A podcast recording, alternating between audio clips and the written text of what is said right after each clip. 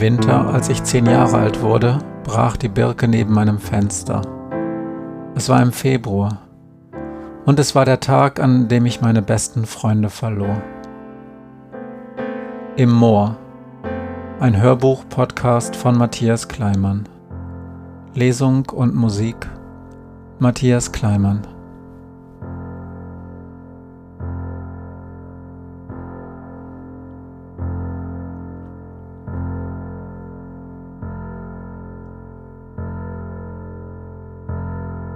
U-Boot.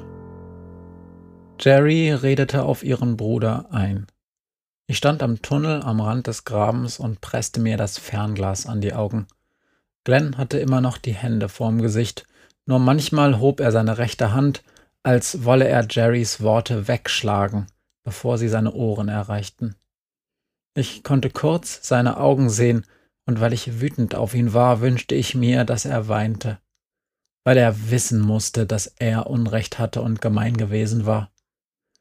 Doch natürlich sah ich keine Träne, so wie ich Glenn niemals einfach nur weinen gesehen hatte. Heulen und schreien, ja, das schon, aber einfach nur weinen, so wie ein trauriges Kind halt, einfach nur still vor sich hinflennen, das nicht. Selbst dann nicht, wenn er wirklich traurig oder wütend war, auch nicht, als er letzten Herbst auf dem Schulhof gestanden hatte mit vollgeschissener Hose und den lachenden Kindern um sich herum. Ich sah nur das aufgerissene linke Auge und darunter, da wo die Nase anfängt, zwei Sommersprossen. Wir alle drei hatten Sommersprossen. Im letzten Sommer hatten Glenn und ich und Jerry bei uns zu Hause vor dem Badezimmerspiegel gestanden und sie gezählt weil wir gewettet hatten. Wie immer bei diesen Wetten war es Jerrys Idee gewesen. Sie hatte wochenlang nachmittags im Garten geholfen und dabei mehr Sommersprossen bekommen als jemals zuvor. Ich hatte auch viele Sommersprossen. Das passierte einfach. Bei mir, bei Marike und auch bei Sebi. Wir hatten die Haut unserer Oma geerbt, sagte meine Mutter, eine blonde Haut. Mein Vater sagte, dass man immer Sommersprossen hat. Nur im Winter sieht man sie halt nicht. Eigentlich wettete Jerry nur gegen mich, als wir an diesem Abend vor dem Spiegel standen und zählten, denn Glenn hatte keine Chance gegen Jerrys Gartensprossen und meine Oma-Sprossen. Und ich gewann. Ganz knapp nur, darum zählten wir zweimal nach. Ich hatte jedes Mal vier Sprossen mehr als Jerry, nämlich 36. Dafür hatte Glenn von seiner Oma die blasse Haut geerbt. Er war richtig bleich, selbst im Sommer. Bei ihr sei das auch so, sagte Glenn, und ich nickte, obwohl ich mich kaum daran erinnern konnte, wie ihr Gesicht aussah. Jetzt, mit dem Fernglas, konnte ich seine bleiche Haut fast strahlen sehen, denn die Sonne war wieder zwischen den Wolken hervorgekommen. Dagegen war Jerrys Gesicht viel dunkler. Ich konnte es durch mein Fernglas nicht gut erkennen, weil sie genau hinter dem Sprung im Objektiv stand. Die beiden standen am Bach, genau gegenüber den Pappeln, die am anderen Ufer wuchsen. Der Graben, der aus dem Tunnel kam, wurde bei den Pappeln zu einem schmalen Bach. Selbst jetzt floss dort noch Wasser zwischen Eis und Baumwurzeln. Jerry war die einzige, die Glenn zu etwas überreden konnte. Ich hatte das schon erlebt und ich hätte mir gewünscht, dass es andersherum auch funktionieren würde. Zum Beispiel, wenn Glenn und ich an ihrem C128er F15 Strike Eagle spielen wollten.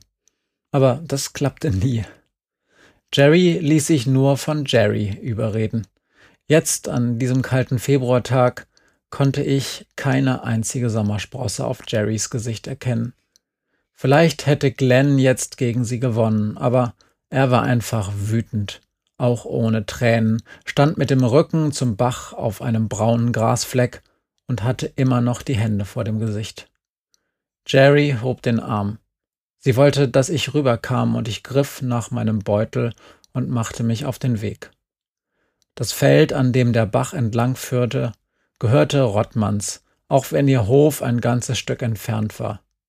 Im Sommer fuhr Falks Vater hier manchmal mit dem großen Trecker auf und ab, und ein paar Mal im letzten Herbst hatte er sogar Sebi auf einem Kindersitz im Führerhaus mitgenommen. Sebi liebte Trecker und Falks Vater war immer froh, wenn er nicht alleine die Furchen im Feld entlangfahren musste. Mich hatte das nie besonders interessiert. Aber Sebi konnte schon genau erklären, was beim Pflügen, was beim Ecken und was beim Säen gemacht wurde und wann die Wintergerste gesät werden musste, damit sie im Juli erntereif war. Ich ließ mir Zeit. Ich wollte mich gar nicht vertragen, und das sollten sie ruhig merken. Doch als ich schließlich bei den beiden ankam, waren sie fünf Meter voneinander entfernt und Glenn achtete gar nicht auf mich. Er hatte sich am Ufer einfach auf den kalten Boden gesetzt und starrte ins Wasser. Jerrys Blick ging an mir vorbei in Richtung unserer Elternhäuser. Die Sicht war durch die Landstraße und eine Reihe alter Bäume auf der anderen Seite versperrt, als wäre da nichts, nur endloser Wald. Ein ganzes Stück die Landstraße runter, noch hinter Spechts und Rottmanns Häusern, standen Blaulichtautos auf der Straße. Wieder ein Unfall. Vertragt euch, sagte Jerry leise, oder verpiss dich. Ich bin nicht schuld. Verdammt, zischte sie. Ist mir sowas von egal, klar? Du hast einfach keine Ahnung. Echt jetzt? Du bist auf seiner Seite? zischte ich zurück. Wir können nicht nach Hause, flüsterte Jerry. Ich verstand sie kaum, und ich wusste nicht einmal, ob ihre Worte für mich bestimmt waren. Wir können nie mehr dahin zurück. Und California Games? fragte ich. Du wolltest doch zurück und Computer spielen. Glenn schafft das nicht, flüsterte Jerry. Er denkt, dass alles seine Schuld ist. Wie meinst du das? Mama und ich hatten Krach gestern Mittag. Ging um die Konfirmation nächstes Jahr, von wegen, was ich mir wünsche und so, und ich so, nix, weil ich den Scheiß nicht mehr mitmache und dass ich keinen Bock mehr habe, jeden Dienstag zu dem Kack-Konfirmannenunterricht zu rennen. Da fängt sie an, dass das nicht geht und dass ich mich bloß nicht trauen soll, das Gerd zu sagen, sonst wäre was los. Und dass ich mir auch nicht einbilden soll, damit Jeans und Jungs-Sachen hinzugehen. Ich würde ja auch viel Geld kriegen von den ganzen Nachbarn und der Familie und so. Und ich so scheiß drauf. Da fängt sie an zu heulen und Glenn, der die ganze Zeit daneben saß, flennt auf einmal auch und dann schreit er rum, dass wir aufhören sollen und dass ich doch einfach mal tun kann, was die anderen auch alle machen und dass Gerd mich windelweich prügelt, wenn ich das erzähle. Und als Mama ihn beruhigen will und sagt, dass Gerd überhaupt keinen schlagen wird, schreit Glenn nur. Und er will das verhindern? Du vielleicht? Und dann ist er raus und. Jerry liefen jetzt Tränen über ihr Gesicht. Und er hatte recht. Womit? Dass Mama es nicht verhindern konnte. Gar nichts. Nie. Eigentlich wusste ich, was sie meinte. Eigentlich war es ja klar, und trotzdem hatte ich nie gefragt, und niemand hatte was gesagt, auch Jerry nicht, obwohl sie doch vor nichts Angst hatte. Das war in echt wahrscheinlich viel, viel schwerer als in einem Film oder einer Geschichte. Die Bremer Stadtmusikanten zum Beispiel, das war natürlich eine viel schlimmere Sache, weil die Tiere da ja alle alt waren und sterben sollten. Aber da haben die Tiere ganz normal darüber geredet, als wär's einfach. Da kam der Esel vorbei und fragte den Hund, was los ist, und der so, mein Herr will mich totschlagen. Gleich im ersten Satz direkt nach, wie geht's denn? Dabei hat der Hund sein Herrchen doch bestimmt geliebt. Das war doch bei Hunden so. Und, und das Herrchen hat den Hund doch bestimmt auch geliebt. Sowas war doch normal. Wenn man jahrelang zusammen wohnte und der eine für den anderen sorgte, da konnte man doch nicht einfach von heute auf morgen erzählen, der will mich totschlagen. Spechts alter Hund hatte mal einen anderen Hund totgebissen. Es gab einen Riesenärger und sie mussten ihn am Ende einschläfern lassen. Und Frieda und Esther hatten gesagt, dass er einfach so mitgefahren ist zum Tierarzt. Ohne einen Mucks. Obwohl sie sicher waren, dass er wusste, was passiert, weil Hunde sowas riechen können. Trotzdem. Er hat gar nicht versucht wegzulaufen, sondern hat nur traurig geguckt und ganz am Schluss ein bisschen gewinselt. Aber nur ein klitzekleines bisschen. Und dann dieser Esel, der einfach sagte, komm mit, wir hauen ab. Wahrscheinlich war es für ihn leichter, das zu sagen, weil er ja die gleiche Scheiße erlebt hatte wie der Hund. Aber wer war schon so wie der Esel? Mutig genug, einfach zu fragen, was ist denn los? Und dann zu sagen, lass uns abhauen. Also, sagte ich nur, versteh schon. Und Jerry sagte, echt? Aber die Tränen liefen immer noch, und darum sagte ich es eben, weil das jetzt besser war, als Jerry beim Heulen zuzugucken. Also hat er dich verprügelt. Und Jerry? Ja klar. Das ist schlimm, sagte ich. Das darf man nicht. Doch, sagte Jerry, das darf man, wenn man Vater ist. Da ist man erziehungsberechtigt. Wenn man zur Polizei geht, würden die sagen, der darf das, der ist erziehungsberechtigt. Und der Grund? Der Grund war, dass du's Gerd auch gesagt hast, das mit der Konfi, meine ich? Jerrys Mund verzog sich kurz zu einem grimmigen Lächeln. Klar habe ich das. Ich sah kurz rüber zu Glenn, der immer noch auf dem Boden am Ufer des Bachs saß. Glenn? Er hat es gestern zum ersten Mal so richtig mitgekriegt, glaube ich, sagte Jerry. Einen Klaps ab und zu, das gibt's ja häufiger, aber Gerd ist richtig ausgerastet und dieses Mal hat er meine Zimmertür nicht zugemacht und Glenn war dabei.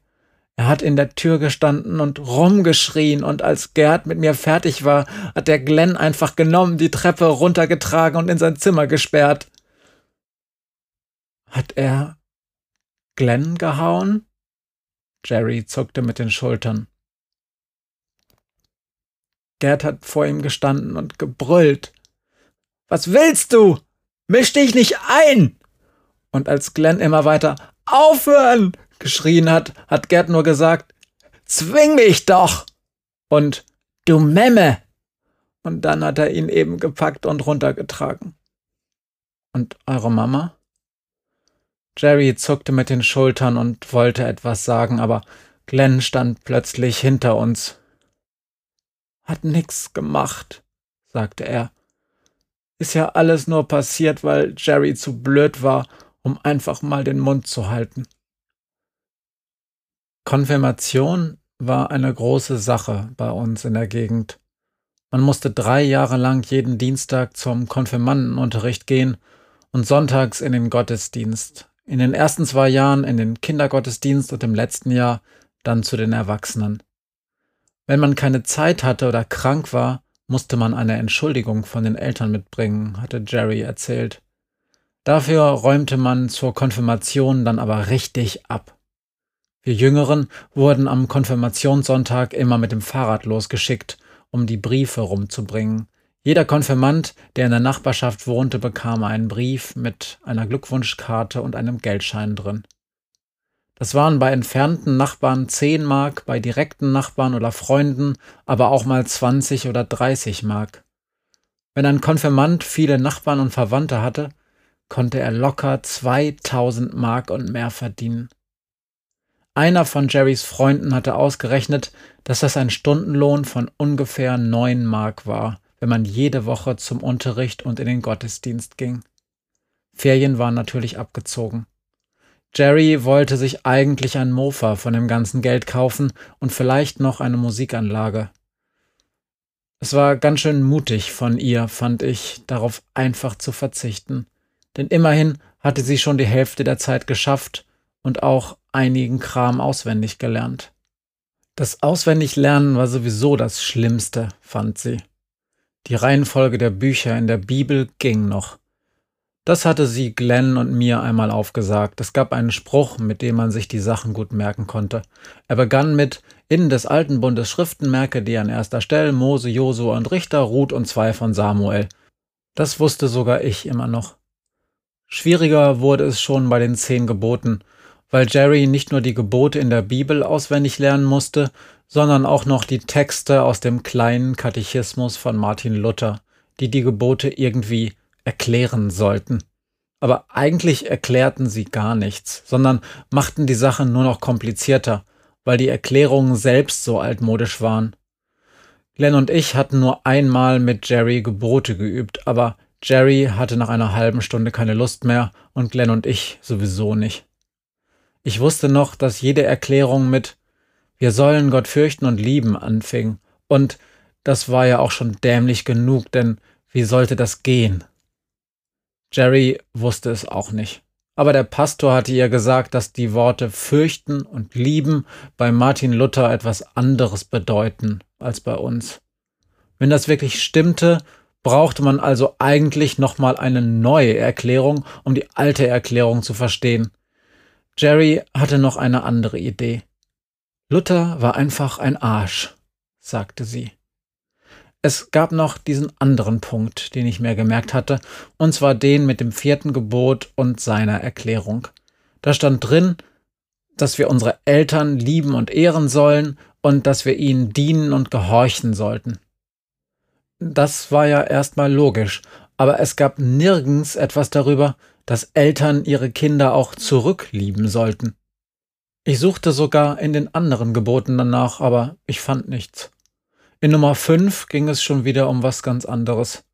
Das war ganz kurz und hieß Du sollst nicht töten. Wir kamen nur selten hierher. Dabei war es ein toller Platz. Auf unserer Seite des schmalen Bachs, direkt gegenüber den hohen Pappeln am anderen Ufer, gab es eine Stelle, wo das Gras ganz sacht zum Wasser abfiel. Einmal im letzten Oktober, kurz vor den Herbstferien, waren Glenn und ich hier gewesen und hatten ein Blätterrennen veranstaltet. Eigentlich wollten wir ein U-Boot testen, das wir aus einer Dose Chipsletten, Klopapierrollen, Einmachgummi und Klebeband gebastelt hatten. Doch das Wasser war viel zu flach, als dass das U-Boot richtig tauchen konnte. Also legten wir es an die Seite und sammelten Blätter. Erst ließen wir sie einfach im Wasser treiben, bis sie außer Sicht waren. Dann machten wir ein Rennen daraus. Jeder sammelte die fünf besten Blätter, die er finden konnte, und zwei Blätter starteten immer gegeneinander. Wir ließen sie an der flachen Stelle am Ufer ins Wasser gleiten und rannten neben ihnen her, bis die Bäume auf der anderen Seite zu Ende waren und die Blätter in einem kleinen Strudel durcheinandergewirbelt wurden. Das erste Blatt am Strudel gewann, und wer mit seinen Blättern am häufigsten gewonnen hatte, war der Turniersieger. Aber wir spielten nicht zu Ende, sondern fingen bald an, die Zeit der Blätter bis zum Strudel zu stoppen. Das machte Glenn mit seiner Casio. Dann begannen wir mit dem Staudamm, denn wir wollten so viel Wasser stauen, dass das U-Boot tauchen konnte. Wir bauten ihn direkt an der flachen Stelle und benutzten dafür Zweige, die am anderen Ufer von den Bäumen gefallen waren. Natürlich mussten wir unsere Schuhe ausziehen, um an das andere Ufer zu kommen, und mein Vater sagte, dass das bestimmt der Grund war, warum ich kurz darauf krank wurde. Aber an dem Tag war es toll. Es hatte morgens noch geregnet, jetzt aber schien die Sonne und es wurde warm. Als ich mit Glenn zwischen den Bäumen nach Holz für den Staudamm suchte, roch es auf einmal ganz stark nach etwas, das mich an den Posaunenchor erinnerte. Ich konnte erst nicht sagen, was es war, aber ich sah uns plötzlich im Halbkreis auf den blauen Stoffstühlen im Gemeindehaus sitzen. Glenn und Jerry, Falk, mich und noch ein paar andere. Die ganze Anfängergruppe, die sich seit ein paar Wochen jeden Samstag zum Üben traf. Es war Eickmeyers Idee gewesen, weil Gerd schon lange Flügelhorn im Posaunenchor spielte, und dann waren wir schließlich alle hingegangen. Der Leiter, Herr Liebrecht, war ein strenger alter Mann. Nachdem er uns begrüßt hatte, verteilte er die Instrumente. Glenn und Jerry bekamen beide eine Trompete und Falk ein Flügelhorn. Weil ich ziemlich groß war, gab er mir ein Tenorhorn. Es lag in einem großen schwarzen Koffer mit rotem Innenfutter aus Samt. Und jetzt fiel es mir ein, es roch genau wie die Stelle, an der wir unter den Pappeln Holz sammelten. Eigentlich war es ein schöner Geruch. Er war alt und irgendwie gemütlich, ein bisschen süßlich, aber auch ernst. Ich merkte schnell, dass ich mit meinem Horn ein Riesenglück gehabt hatte, denn es war viel einfacher, aus dem großen Kesselmundstück einen Ton herauszubringen, als aus den kleinen Trompeten. Ich konnte schon nach der zweiten Übungsstunde die drei Naturtöne B, F und hohes B, bei denen man keine Ventile drücken musste. Bei Glenn, Jerry und Falk ging es viel schwerer. Ich probierte es selbst nach der Stunde an Glenns Trompete aus und bekam nur einen einzigen gequetschten Ton heraus. Bei Trompeten und Flügelhörnern musste man die Lippen viel enger aufeinander pressen, so dass nur noch ein winziges Loch in der Mitte blieb. Gleichzeitig musste man so viel Luft durch das Loch pusten, wie man nur konnte. Falks runder Kopf wurde immer puterrot, wenn er es bei seinem Flügelhorn versuchte. Jerry bekam nur rote Backen, aber kaum einen Ton heraus. Und Glenn war einfach noch bleicher als sonst und blieb stumm. Ich erzählte es nach der zweiten Stunde meinen Eltern, und mein Vater meinte, dass das nach ein paar Wochen besser werden würde. Aber das wurde es nicht. Am vierten Samstag schrie der Leiter Glenn, Jerry und Falk an, dass sie endlich anfangen sollten, zu Hause zu üben. Das Vorspiel der Jungbläser am Erntedankfest sagte er ab. Dann wurde ich krank. Ich war noch nie so lange krank gewesen, fast zwei Wochen lang lag ich im Bett, und weil ich hohes Fieber hatte, bekam ich Antibiotikum. Es war ein süßlicher Saft, den ich dreimal täglich trinken musste, und das Schlimme war, dass sich nach ein paar Tagen mein Geschmack veränderte. Ich hatte inzwischen kein hohes Fieber mehr, und meine Mutter hatte mir Weingummi ans Bett gebracht, doch sie schmeckten völlig anders als sonst. Ich musste fast brechen, als ich sie in den Mund steckte und rührte sie nicht mehr an.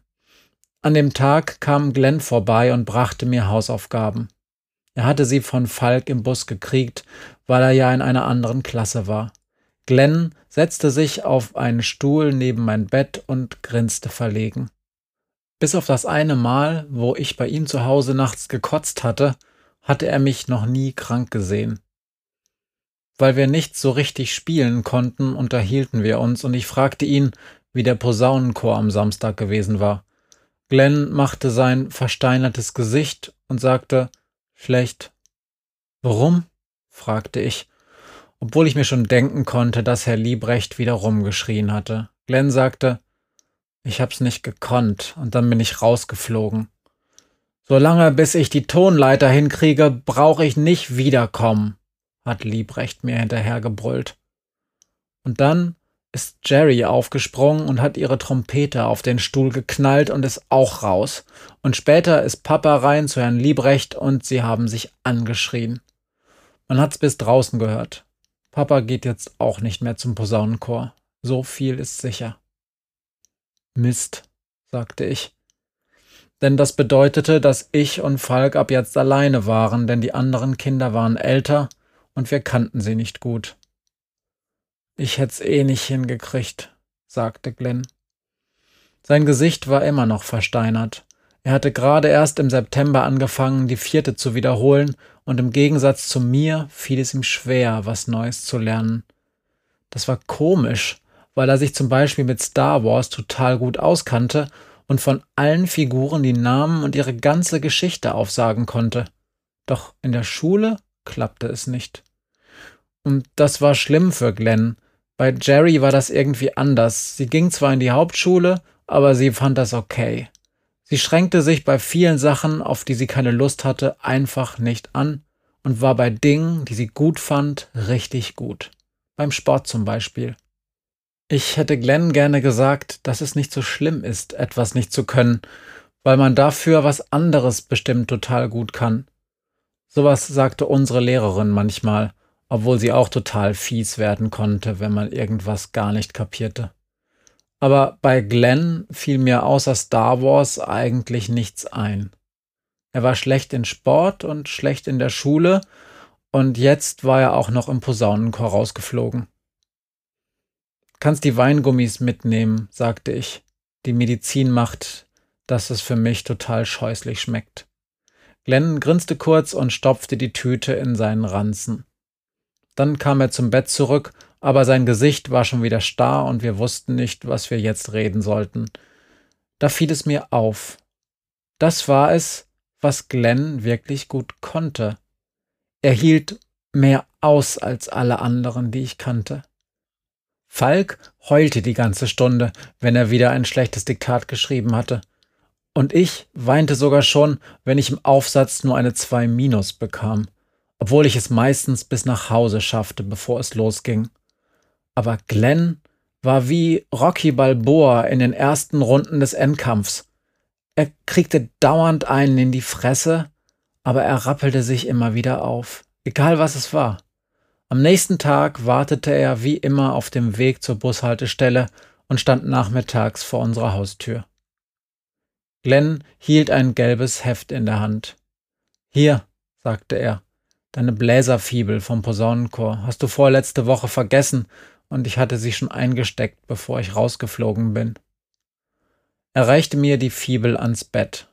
Auf dem gelben Umschlag war eine schwarze Posaune aufgedruckt und ein weißes Notenbuch. Darunter stand Bärenreiter-Ausgabe 1665. Und da war er wieder, der Geruch, den ich auch beim Holzsammeln unter den Pappeln bemerkt hatte. Ich hielt Glenn das Heft unter die Nase. Wonach riecht das? fragte ich ihn. Pff, machte Glenn und schnupperte. Nach alt und Muff.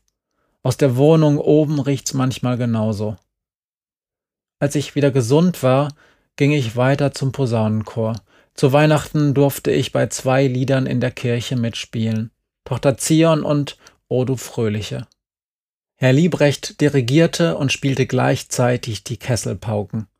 Nach dem Gottesdienst klopfte er Falk und mir auf die Schultern und sagte Bravo. Glenn saß mit Christel unten bei der Gemeinde und hörte zu. Er wartete am Ausgang und wünschte mir frohe Weihnachten. Jetzt, im Februar, war das andere Ufer unerreichbar. Das Wasser war eiskalt und selbst für meine Gummistiefel war es in der Mitte zu tief. Da standen wir also. Die Sonne war schon wieder hinter einer Wolke verschwunden und uns wehte ein leichter Wind kalt ins Gesicht. Mein Blick blieb an einem Stück Abfall im Ufergras hängen. Die rote Farbe der Papphülle war verblasst und der Aufdruck Chips Letten war kaum mehr zu erkennen. Ich ging die fünf Schritte zu unserem alten U-Boot hin und hob es auf. Der Turm, den wir aus einer Klopapierrolle gebaut hatten, war vollkommen verwittert. Doch als ich die Dose schüttelte, hörte ich das Klackern des Playmobil-Männchens im Inneren. Wir hatten es im Herbst dick mit roter Wasserfarbe bepinselt und es dann, als es getrocknet war, im Inneren der Dose eingeschlossen. Wenn das Männchen nach dem Tauchgang immer noch die rote Farbe hatte, wussten wir, dass das U-Boot dicht war. Unter der Dose hing noch immer der Stein, den wir als Gewicht mit Einmachgummi befestigt hatten. Doch als ich die Rolle aufhob, riss das spröde Gummi und der Stein plumpste ins Gras. Ich musste immer wieder an das Reh denken, das hinten im Tunnel lag. Glenn stand inzwischen hinter mir. Er wusste natürlich sofort, was ich in der Hand hielt. Welche Farbe hat das Männchen? fragte er. Ich zerrte den Plastikdeckel ab, der mit Klebeband an der Rolle befestigt war, und ließ die Figur in meine Hand fallen. Sie war immer noch rot. Zwar färbte es ein bisschen auf meine Hand ab, und war etwas klebrig, aber das meiste Rot hatte gehalten. Das haben wir echt gut gemacht, sagte Glenn. Komm, wir lassen es schwimmen.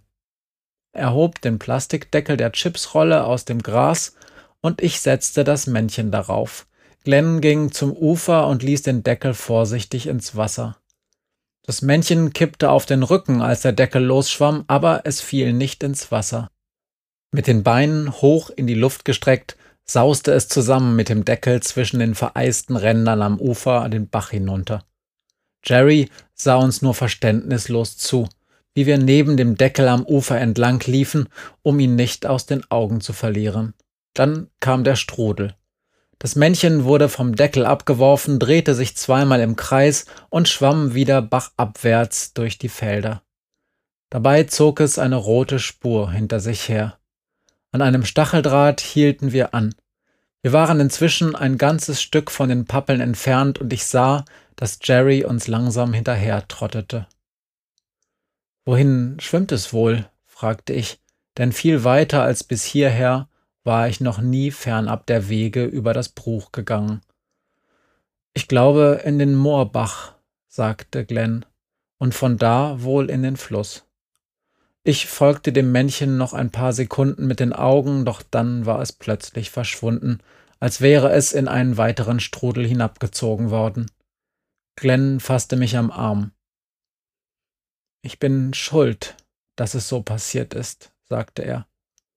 Blödsinn, sagte ich.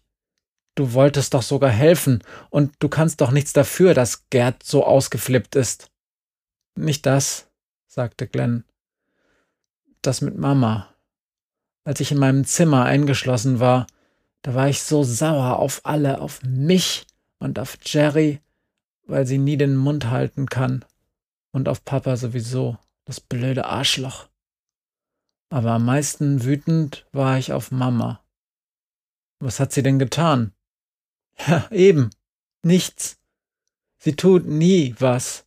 Sie sitzt da und hält den Mund und bringt uns später Erdnüsse und Fanta, wenn die Luft rein ist. Ich konnte mir das gut vorstellen, denn genau so war sie. Und warum bist du schuld? Weil ich mir gestern Nacht gewünscht habe, dass sie es auch mal erlebt, dass sie merkt, wie es ist, wenn man vor ihm wegläuft ins Kinderzimmer und auf dem Bett liegt und hinter einem ist nur noch die Wand und es gibt keinen Ausweg und dann kommt er und zieht die Decke weg und holt aus. Das ist das Schlimmste. Gar nicht der Schlag, sondern vorher, wenn der Arm ganz oben in der Luft ist und die Augen so böse und die Hand eine Faust wird. Sein Gesicht wieder Stein, aber ruhiger als sonst. Also hat er dich auch geschlagen? Nicht so schlimm wie Jerry, aber er hat sich lustig gemacht über mich und Feigling gebrüllt. Und das hast du dir für Christel auch gewünscht? Ich hab's ihr so gewünscht, dass sie's kapiert, wie das ist, damit sie endlich was macht, verstehst du? Ich hab's ihr die ganze Nacht lang gewünscht. Ich konnte nicht schlafen und hab's ihr gewünscht. Und dann? Glenn senkte seinen Kopf. Dann hat sie was gesagt, glaub ich. Heute Morgen haben sie gestritten, laut. Mama auch laut. Sie hat gebrüllt und dann hat sie's erlebt. Erst hat sie noch lauter geschrien und dann habe ich's nur noch wimmern gehört. Ich wusste nicht, was ich sagen konnte denn ich war erst neun und Glenn erst elf, aber er redete weiter, das Gesicht immer noch wie Stein. Ich hab an der Tür gerüttelt, aber die war ja abgeschlossen, hab trotzdem gerüttelt, weil nur das Wimmern zu hören noch viel schlimmer war, und dann irgendwann hat Jerry meine Tür von außen aufgeschlossen. Sie hatte ihre Jacke und ihre Schuhe an und hat mir befohlen, mich so schnell anzuziehen, wie es geht. Und dann sind wir heimlich raus, heute Morgen um sechs, als es noch dunkel war. Jerry hatte Cola-Dosen und Waffeln eingesteckt. Das war eigentlich ganz okay als Frühstück. Was heißt hier okay? fragte Jerry. Sie hatte uns endlich eingeholt, ihre Augen waren zwar rot, aber sie grinste. Das war mein absoluter Supergeheimvorrat. Sie legte jedem von uns einen Arm über die Schulter. Verstehst du, Andi? Wir gehen nicht mehr zurück. Aber wo wollt ihr denn hin? Jerry schaute zurück zum Tunnel, ließ den Blick den Bach entlang schweifen und zeigte dann nach Westen über das Bruch. Erstmal weg, sagte sie. Was meinst du, Glenn? Und Glenn nickte. Ins Moor vielleicht, sagte er. Das wäre schön.